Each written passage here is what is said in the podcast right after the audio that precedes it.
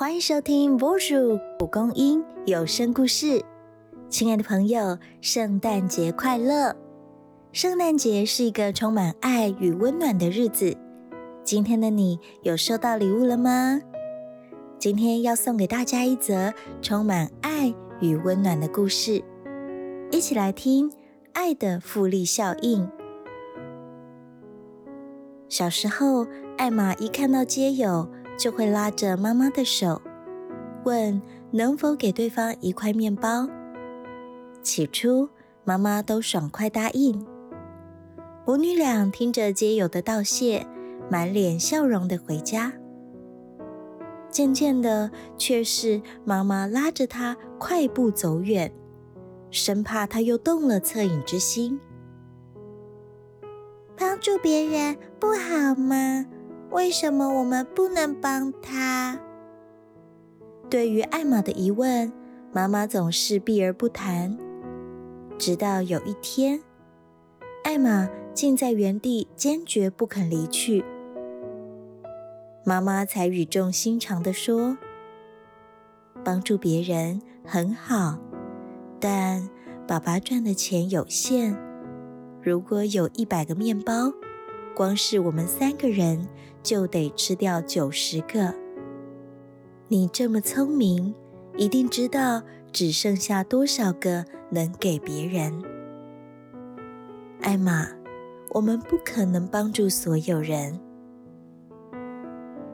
长大的艾玛成为社工，相信自己习得专业后，更有能力帮助别人。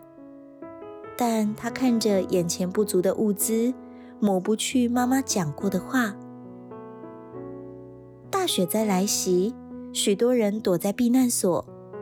艾玛投入灾后重建的工作。重建过程漫长，回不了家的孩子时常哭泣，大人则焦躁不安。他不希望这些人一蹶不振，所以。打算在耶诞节时赠送每户人家一盒耶诞香，至少能度过一个小而美的耶诞节。但他四处奔走的结果并不乐观，怎么样都凑不满一百户所需的物品。更糟的是，连日常用品都出现短缺，灾民情绪一触即发。好好一个平安夜，灾民却互相质疑，有人多领物资，差点引发肢体冲突。于心不忍的艾玛不顾同事反对，拿出自己的份分给民众。没想到仍有人抱怨说：“多少人没东西吃，只会做杯水车薪的事。”哼！那一夜。艾玛没睡好，心中充满自责。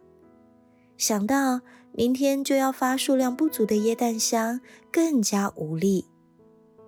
但他强撑精神，早起清点箱子时，一百个箱子居然全都装好了。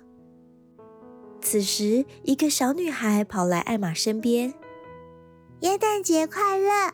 姐姐喜欢这份礼物吗？”女孩打开其中一个椰蛋箱，要艾玛仔细瞧瞧。她这才看清楚，虽然貌似是满的，但比起初规划的内容物少了一两样东西。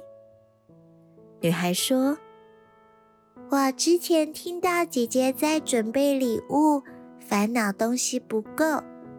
昨天姐姐把自己的晚餐分出去时。”有人想到一个方法：如果从九十个箱子都分出一点，就能凑满一百箱了。大家在深夜达成共识，并完成分装。而最先提供这个点子的，竟然是昨晚向他抱怨的那个人。我觉得。你太单纯了，却一直忘不了被你帮助的人露出多么感动的神情。我提出这个做法时还没什么把握，不料这些人和你一样单纯。艾玛边听着伯伯的感言，边环视避难所的人们。小朋友聚在一起拼姜饼屋，大人互相分享食物，彼此祝福。他觉得自己终于有信心回应从小到大在他心里的疑问：